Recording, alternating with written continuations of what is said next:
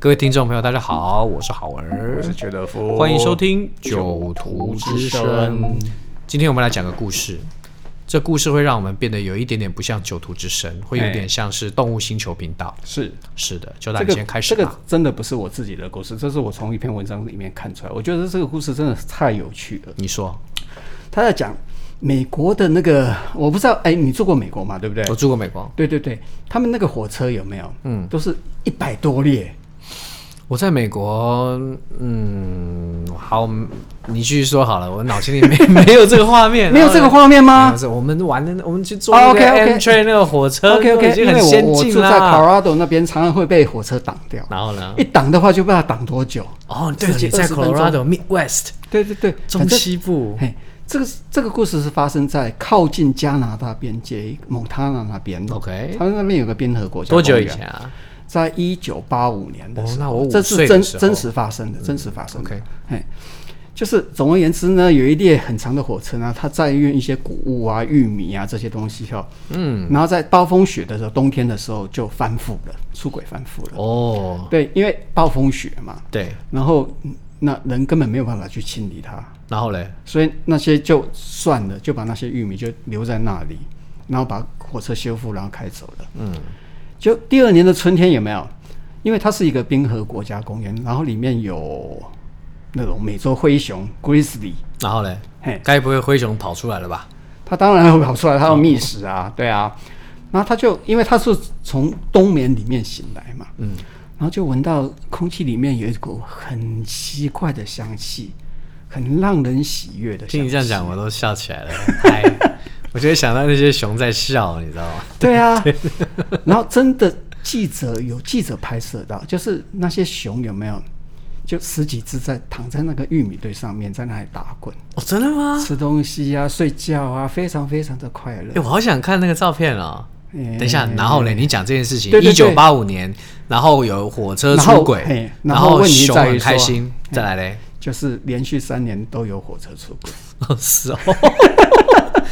连续三年同一时 间都有就火大家车就出觉得轨非常非常的奇怪呀、啊，对不对？然后终于痛下决心，他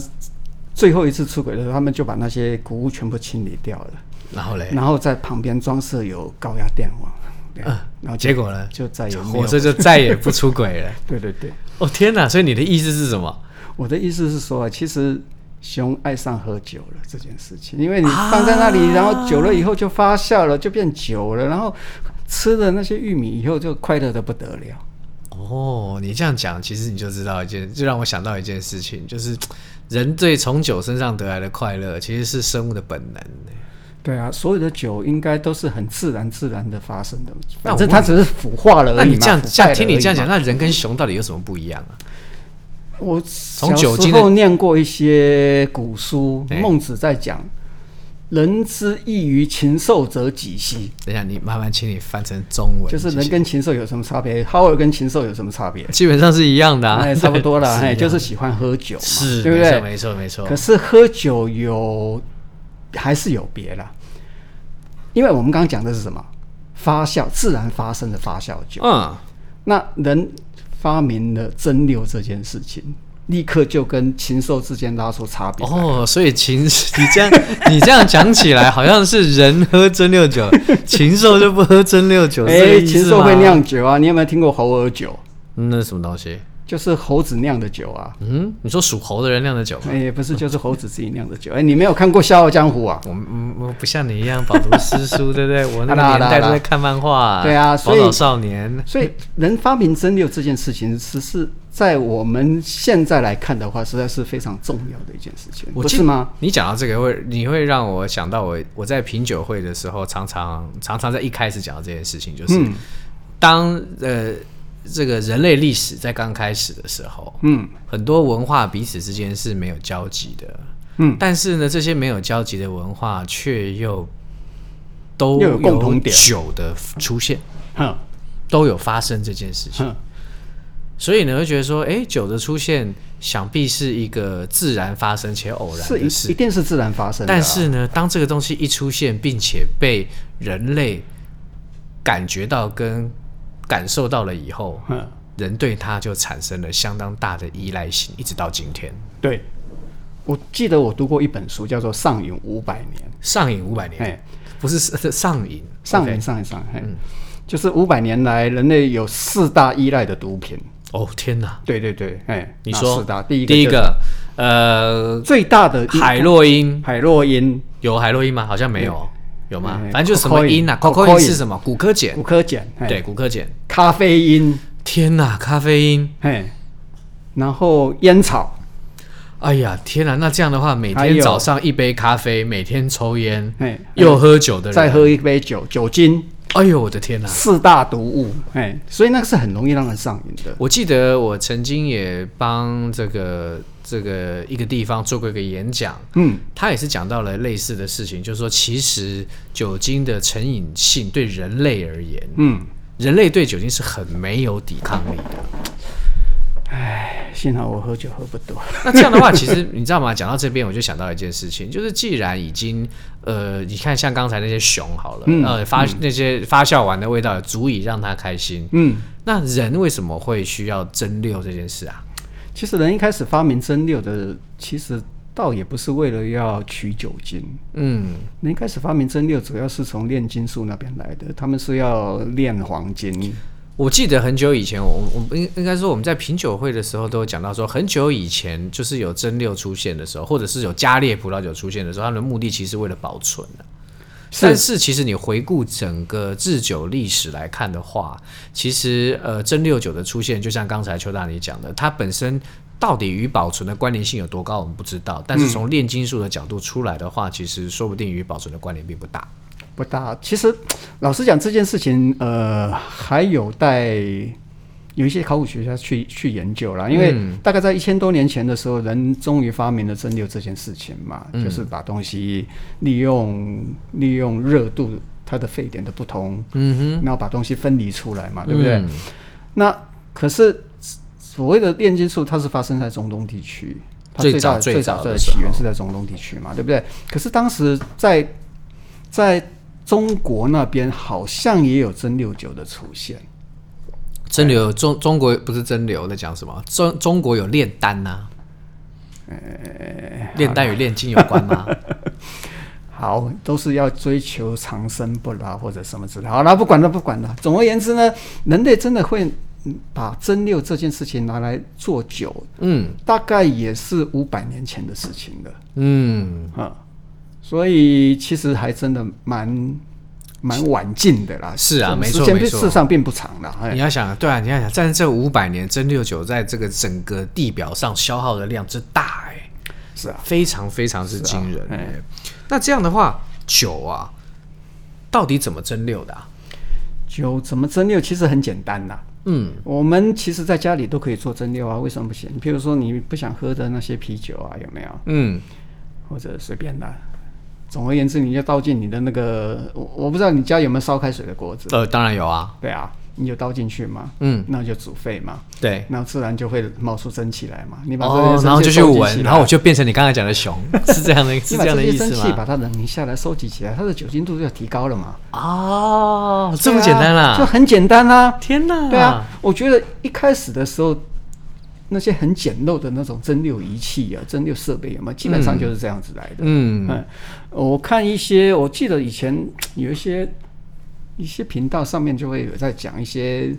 那些躲在那个山林里面去做私酿的那些，其实它的设备真的就很简单，嗯，就一个桶子啊，金属桶子啊，嘿，然后也不大，因为要便于携带嘛，到处躲来躲去的嘛，嘿，然后就把你发酵过后的那些酒液倒进去，然后就底下生火，然后就一根管子拉出来，那把那些蒸汽利用水把它冷凝下来。哎、你这样讲会让我想到一件事情呢、就是当然啦，我们现在在玩威士忌嘛，嗯，呃，有一些品牌或有一些酒厂很喜欢告诉我们他们家的橡木桶的风味，还有橡木桶的风味如何影响酒。嗯但是呢，有一些酒厂就会一直跟我们强调它的蒸馏技术，嗯，导致他们家的风味变得跟别人不一样。对啊，所以这个东西就是慢慢的，最早最早是这样子来的。嗯，那可是问题就是后面就越来越多的各种的办法去想要做出更好的东西出来啊。那我曾经听过一个说法，他们就跟我讲说，哎、这个蒸馏哦，嗯就好像是这个把一个酒厂的核心 DNA 给做出来。然后呢，你也都知道，每一个人的 DNA 其实都会有不一样，嗯，所以呢，其实蒸馏这件事情似乎就赋予了这间酒厂的独一无二的不可取代性。嗯，那你真的觉得蒸馏这件事情有这么影响威士忌的风味吗？这样子说好了啦，在古早时候有没有嗯，有酒厂这件事情吗？最古早的时候没有啊，在没有单一麦芽威士忌的时候，所有的酒基本上就是调东西来喝的嘛，对不对？嗯那主要就是供应，或者说给一些调和商嘛，他们自己去调嘛。哦是啊对不对最早的时候的确是没有这样的，没有嘛，这对样的东西不对？？嘿，所以你说什么什么蒸馏会影响它的风味，基本上没有这回事啊。我的意思是说啊，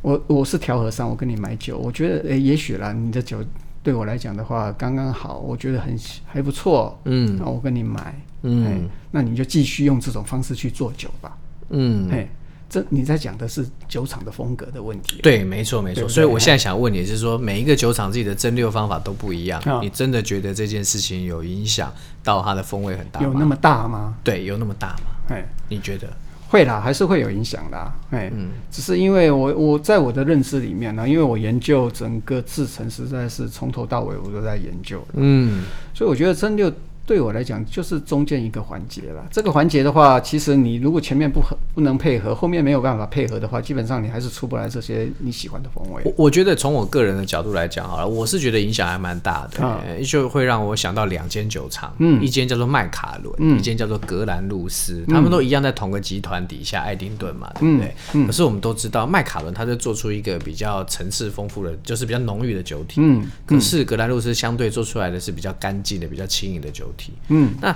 他们的橡木桶的来源是差不多的，嗯所以呢，差不多的橡木桶，然后遇到不同的做出来的生，那应该是说不同风味的生命之水，最后产出来的酒的风味的差异是很大。嗯，那这其中有一个很大的差别，当当然啦，还有其他因素会影响。是啊可是呢，其实他们的蒸馏制成、蒸馏器的设计其实是差，还有他们蒸馏器的条件设定是差异很大。可是你前面的那个发酵你不管，啊当然，当然也会不一样，对啊是没是错。啊但是他们在这件事情上面的差异是显而易见的，所以会让我觉得说，嗯，蒸馏的影响真的还蛮大的耶。其实，因为我会这么讲的话，是因为我是站在纯粹一个工程师的角度来看这件事情的。嗯，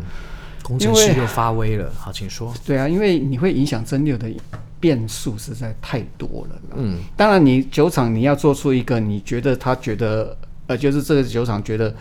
他认可的东西的话，他不会去调整这些变数。诶、你讲到这个让我想到那些嗯集团呐、就是手上拥有很多威士忌酒厂，嗯，他们常常，他们应该说他们会定期的去采 new make 的，就是那个啊刚是啊蒸馏出来一定会啊生命一定水会的啊 sample，对对对对对然后喝喝喝喝喝，就会发现到说，诶，今天这间喝起来的味道跟之前不一样，哎，要哎去就会赶快派人去调整它的状态是不是有问题？对对对，没有错，没有错。嘿，这是他酒厂为了要控制它的品质，是啊所没做错的没事情错嘛，对啊。是啊。可是你如果稍微调整一下变数的话，其实出来的东西就是不一样。所以，我们接下来来聊，就是我记得苏格兰的法规其实是有规定，就是呢，你要做苏格兰单一麦芽威士忌蒸馏，必须要两次及两次以上。不是，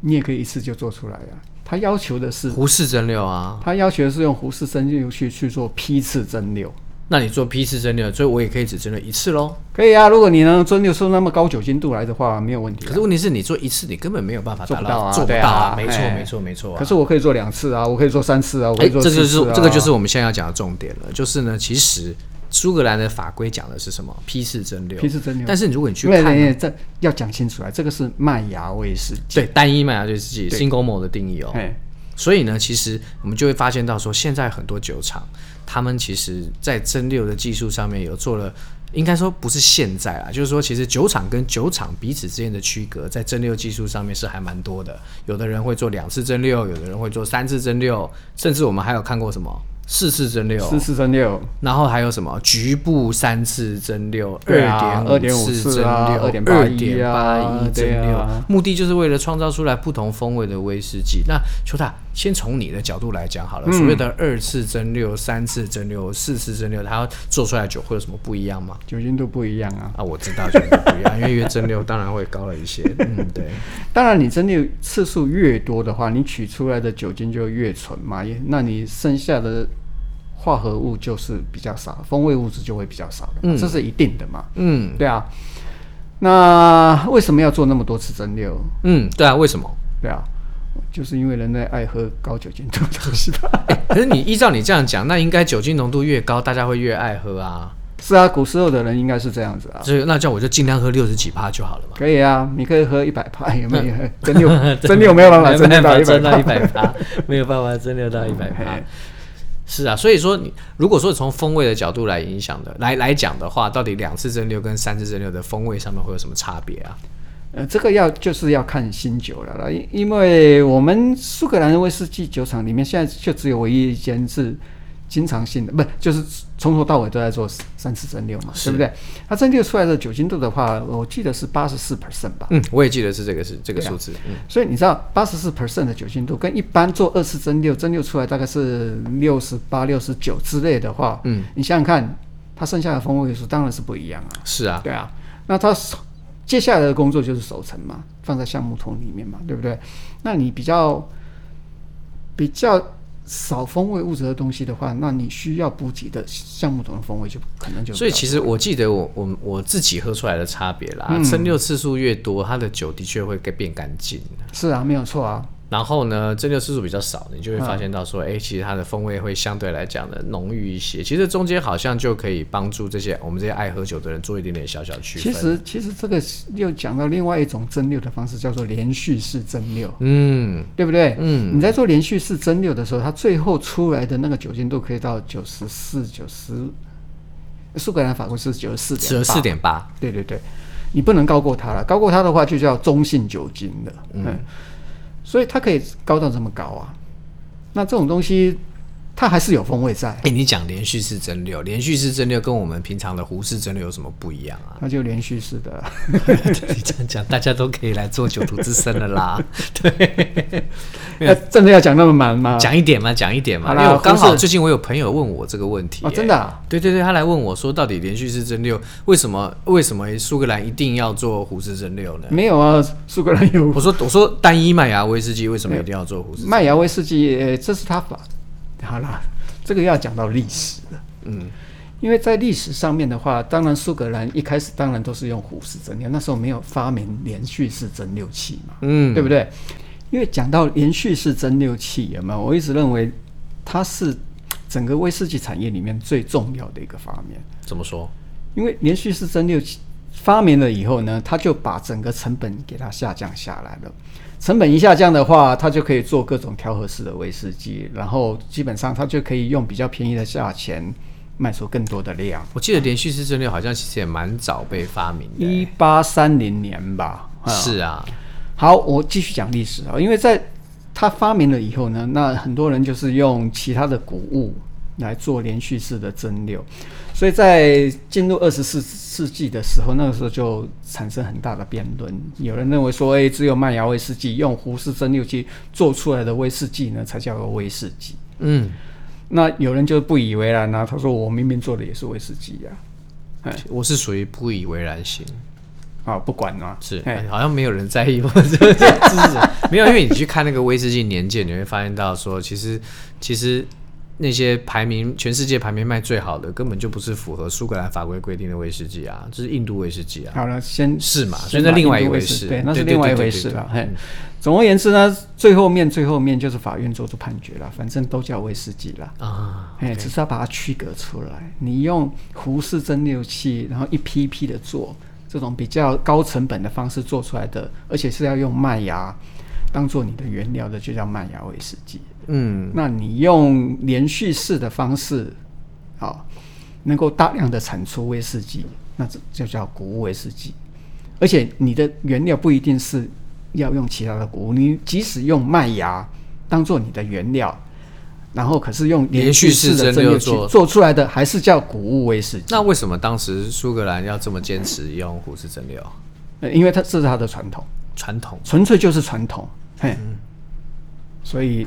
好了，差别就在这里。但的确，连续式蒸馏真的是帮了这个产业很大的忙、是啊它让整个威士忌能够量产到你哦让看，全世你界刚的刚人讲都可在以讲喝啊卖的它，全世界卖的最好的威士忌嘛，对吧、全世界卖的最好的苏格兰威士忌是什么？铁质调和式威士忌啊，是啊，是啊，所以其实对它啊量对它来讲就变得非常非常重要。，对，这样大家能、能够用相对便宜的价钱喝到更多的酒精。是啊。不过其实讲真的，我觉得从好喝的角度来讲啦，嗯其实未必真应该不要讲好喝，应该是说从柔顺啊、顺口各方面角度来看的话，未必真的要执着在胡适蒸馏这件事情上、哎，这是我自己是的是感是觉没有错，是没有错。哎嘿是啊，然后呢，各式各样的这种蒸馏法，其实也让我觉得说，大家可以借由这个东西去体会一下，到底不同的做法会有什么样不一样的风味出来啊。嗯，嗯，我觉得这还蛮有趣的，对啊这也是喝威士忌很好玩的一个地方。可是就以胡适蒸馏器的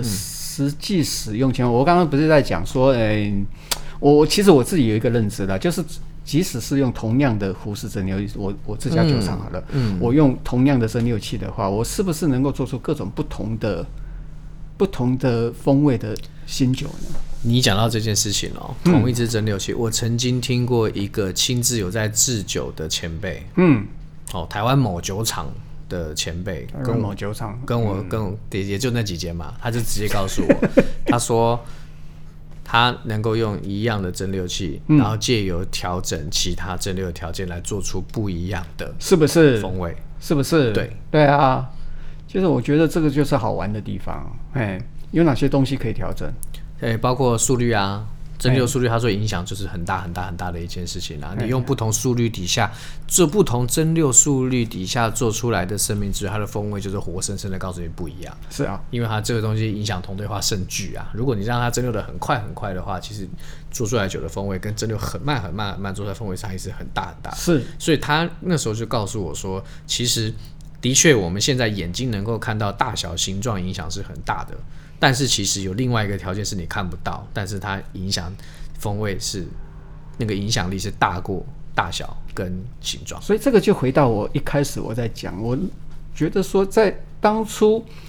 酒厂没有以他自己的名字去推出去卖酒的时候，有没有？嗯，基本上它只是交给你调和商去有相同品质的酒而已。嗯，那它的蒸馏器长得什么样子，有没有一点关系都没有？所以最早的时候是这样。是没有关系嘛，对不对？你说那个某家酒厂，它的蒸馏器不是像长颈鹿那么高吗？啊、对，哎，问题是那个酒厂它原来的蒸馏器是从琴酒商那边买过来的，哦，对。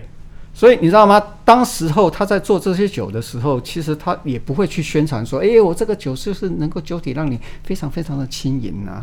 因为那个对消费者来说是没有意义的。嗯，没他错，直到要宣扬他自己酒厂的时候，然后他才去找，在厂里面去找有什么特色，我可以跟消费者沟通。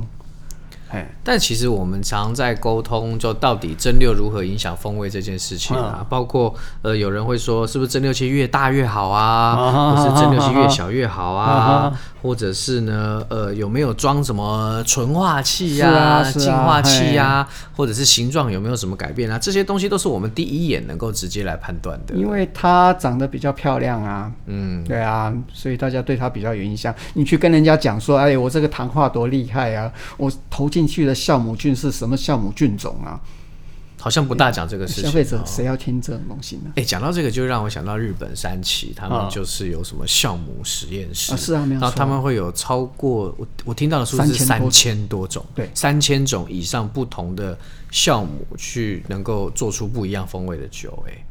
但是在苏格兰好像很少讲这件事情，而且好像在苏格兰威士忌产业不大说，呃应该是说他们用的酵母菌的菌株种类也没有这么多，他们都是现在都都是用商业酵母了啦，都是用商业都是酵买母来在的啦做酒对的啦嘛，哎是啊是啊，所以他们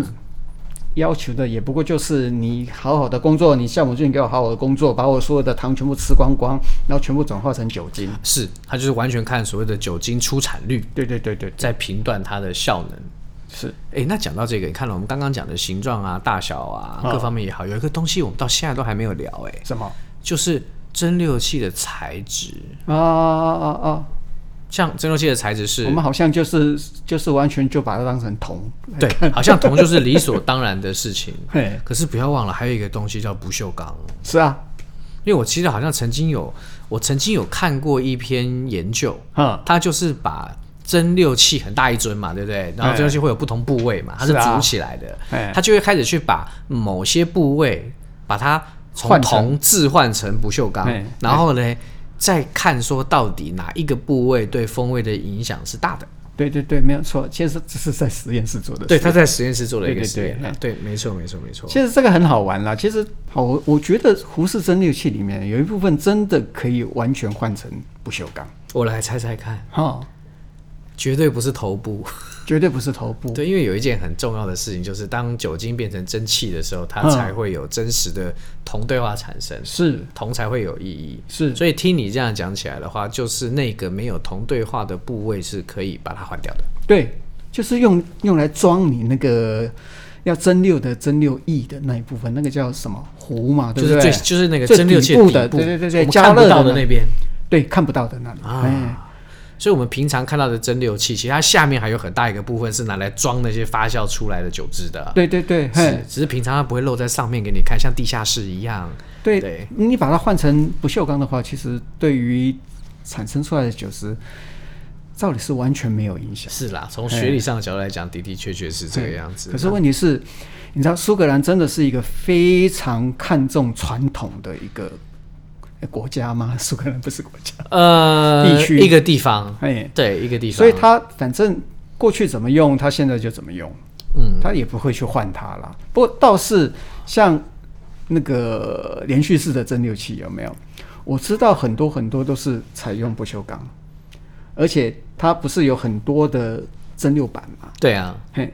它最后面最上面那几层换成铜，这样就好了。哦，我知道了，也是这个样子。他对们啊蒸馏版的材质会换掉的，对对对对对，是，但是整体而言，他们不可能全部用铜去盖一个这么高的，这么高的一个，所以啊，对所以事实上是真的是不太需要那么多铜啦。是啊，哎没错，铜没错价要没错 贵对啊，现在我相信蒸馏器应该也是一直不断地涨哦，价。是没有错。像嘿苏格兰他们就有非常有名的这种就是生产蒸馏器的厂商。嗯，我记得我还有去过，他在他就在路斯镇嘛，对对在斯对贝对塞对路，斯我有镇去过，我有去然后过。他还有开了一间那个那个小小的旅馆，哎，对小旅馆三层楼嘿的嘿。嘿然后他他在一楼就有一个酒吧，对对对然后那个酒吧的吧台啊，上面是以这个旅馆为中心，方圆多少里内的酒厂的蒸馏器的形状，他把它一片一片都做起来，然后把那个吧台啊整个底座很漂给亮贴很漂满，亮非常美。对对对，哎，然后你可以哦在喝啤酒。那边有啤 酒，那边有很多威士忌也，也也可以喝啊，非常好玩的一个地方。对呀好像他就在苏格兰非常非常，几乎大部分就酒都厂都是跟这他样们买啊吧。Four Dice， Four Size 对啊，没有错，哎，世哎世界上各国都是跟他买了，嗯，是哎，哎，可是我记得好像有些国家他们也有自己的。他们有自己蒸馏器啊，有自己在做蒸馏器了，嗯大陆也在做哦，哦，是啊，这我知道。是。所以呢，讲回来，其实我我们想说的是说，当然啦，我们得到了非常多的讯息，是橡木桶的味道很重要。嗯，呃，影响威士忌的风味的是非常重要的一个因素。然后我们大部分的人其实也都会去跟人家聊说，哎、我喜欢什么样的橡木桶的味道，跟我不喜欢什么样橡木桶的味道。嗯，似乎没有人会去跟你讲说，哦，我特别喜欢喝这个几某种蒸馏形式的威士忌，好像其实不曾还是有人这啦，样一跟些你比说较特殊的啦，譬如说，哎，我喜欢喝格兰杰，哦，我有听过这种啊，因为它、因对为啊它很高，或者是说，哎，嘿我真的很喜欢喝木鹤，因为它是二点八一，是没有错，我还有是听有过这啦，样的可是说法一般来讲的话，其实真的大家也没有那么在意说你到底是怎么蒸馏出来的，嗯对不对？但是其实蒸馏对于风味的影响是有一定程度的哦，所以其实我们录这一集的一个很重要的元素，就是带大家，我们用用一些比较话家常的方式去去带这个话题，但是其实蒸馏真的很重要，嗯，对，这就是人之异于禽兽者，几兮那个几是 兮，极 是这样吗？这是我觉的得结论吗？ 今天很好的结论，但是我们今天 今天把节目 我们关终于找到了人跟禽兽之间的差别。差别，就是说一个喝蒸馏酒，一个不喝蒸馏酒。 好，来， 嗯那我们来喝今天的酒，叫做 Oaken Oaken Toshen。 Open Ocean，应该是苏格兰，不是应该啦，就是刚才就是刚才邱大讲的，就是在苏格兰唯一就是以三次蒸馏作为所有品项核心的威士忌酒厂。是是，讲的这个其实也蛮有趣的，大家都以为低地的酒厂有没有？嗯，都是做三次蒸馏的。哎、很多人有这样的想法、哎是啊尤其是我记得我在刚开始学酒的时候呢，我就问啊，到底低地的风味、低地的风格、嗯特色跟 Space Side 跟高地有什么不一样？他说哦，因为低地做三次蒸馏，哎，大家的第一个反应都是哦这个，是啊，但其实好像不是这样哈。好像不是，因为从历史上面来看，低地的酒厂过去很多，嗯，三十几间，三十几间酒厂，现在也在变多当中了。现在也变多了，嘿。过去三十几，问题在于过去三十几间的酒厂里面，真正做三次蒸馏的有没有？嗯，因为我有一本古书，一八八七年写的，也是写着人跟禽兽的差异的这本古书吗？差不多 了，嘿。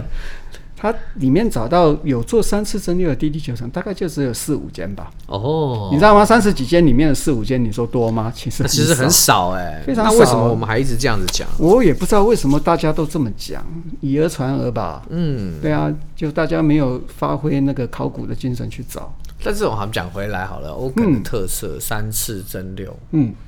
那的确我们比较少在台湾，尤其在台湾威士忌市场，真的是蛮少喝到这支威士忌。但是其实它的的确确有其独到之处啦。是，就像我刚刚讲的嘛，因为它蒸馏到最后面三次以后，它的酒精度提高到大概八到80以十嗯上四 percent。对，它当然进入橡木桶的时候，它不会用那么高啦。它好像是，哎，它还是应该还是调降到六十几、六十三点五嘛，对不对？问题在于说，因为它的里面的化合物的种类就会比较相对的比较少了，也就是说，它会呃汲取的萃取的一些橡木桶的物质，事实上就会比较多。所以我们这里面，我刚刚闻了一下，我觉得它里面的那些木质的调性是比较多一我些。们今天喝的是它的基本款十二年，嗯哼十二年的组成的话，主要就是我们常见的雪莉跟波本。 ，OK，所以其实既然都是雪莉跟波本作为一个基础调性，那嗯在同样的年份当中，你就很好跟其他的酒厂的威士忌是去啊是啊做一个是啊比较，是你啊会很清楚的发现到说，诶，它酒真的比较轻诶，是没有错，而且比较干净诶，是，嗯，真的干净蛮多，而且还对还会有一个青草香气在里头。嗯，我觉得还蛮特别的。我觉得这个就是很明显的所谓的低地三次蒸馏的风格。嗯，对。那它这跟爱尔兰威士忌又有什么不一样？忽然想到，好了，大家都在讲爱尔兰威士忌，就是对啊，最近好三次夯哦，三四蒸馏的源比头较比较起源的国家嗯嘛，对不对？其实以前呃，这要讲古了。以前你已这些经讲了一整集了，没关好啦系，好不啦差好啦这一点。对，你知道，反正上上流的人士都在居住在英格兰嘛，嗯哼，对不对？那你的酒要卖到英格兰的时候，有给那些上流人士喝的时候，基本上你不能太强烈。哎，这就是为什么当初爱尔兰会比苏格兰的酒好卖的地方。你的意思是说，当时他做三得次比较蒸清馏淡是卖给天龙国的人喝的喽？是是没有错。那哦你怎么那些知道苏古格兰书写的？哎，古书写的，哎，苏格兰那些人喝的话，就是那些野人喝 的酒，因为你知道苏格兰那边没有办法去，他他他在做他的麦芽的时候，基本上他是用泥煤去烟熏嘛。呃，是啊，是啊。你要知道，泥煤不是大家都喜欢的味哎、道哦、你照你这样的讲法，当时爱尔兰威士忌做出来是给英国皇室喝的、哦，爱尔兰在英格兰卖的比苏格兰好太多了，大概好三倍吧。那后来到底发生什么事情，大家忽然舍弃了这种高大上的三次蒸馏 嘞？你现在要讲历史了吗？现在要讲爱尔兰威士忌的历史了吗？哎、所以我们接下来要来准备跟大家聊爱尔兰威士忌，诶，真的吗？嗯，可以呀、好好的聊啊一聊。听起来好好的聊一下、哎是啊哎、我们嘿其实是忽然想到了，这完全没有人好、哦。对，没错没错，但是还蛮好 玩的。我想不到我们今天可以从蒸馏一路聊到三次蒸馏，其实三次蒸馏以前是非常高尚的味道、哎是啊，没有错啊，这就也就是为什么低地会比较喜多的酒厂去做三次蒸馏，也是因为低地距距离英格兰很近啊，嗯，它要卖过卖到英格兰去啊。是啊，没错哎没错没错，而且事实上，谷物蒸馏就是连续式的蒸馏有没有？一开始也是低地那边比较多。嗯，所以哎、对，现在还是蛮多蛮大的那个谷物蒸馏的酒厂的连续式蒸馏酒厂都在低地啊。是啊，是啊，没错，没错，没错。所所以以各这位些全部都是有关联的。是的，是的，所以就知道啊，一个蒸馏它的影响实在太大了。嗯，它不止影响蒸馏形式、蒸馏形状、蒸馏次数，还有什么东西？其实发现到跟历史是息息相关的。嗯，所以呢，我们会在聊爱尔兰威士忌的时候呢，陪大家继续的聊聊这些好哦，好有哦，趣的话题，好玩哦，好哦好玩哦。那我们这期就先录到这边喽，我们要去喝 Oaken 喽。嗯，好，先这样，拜拜。拜拜。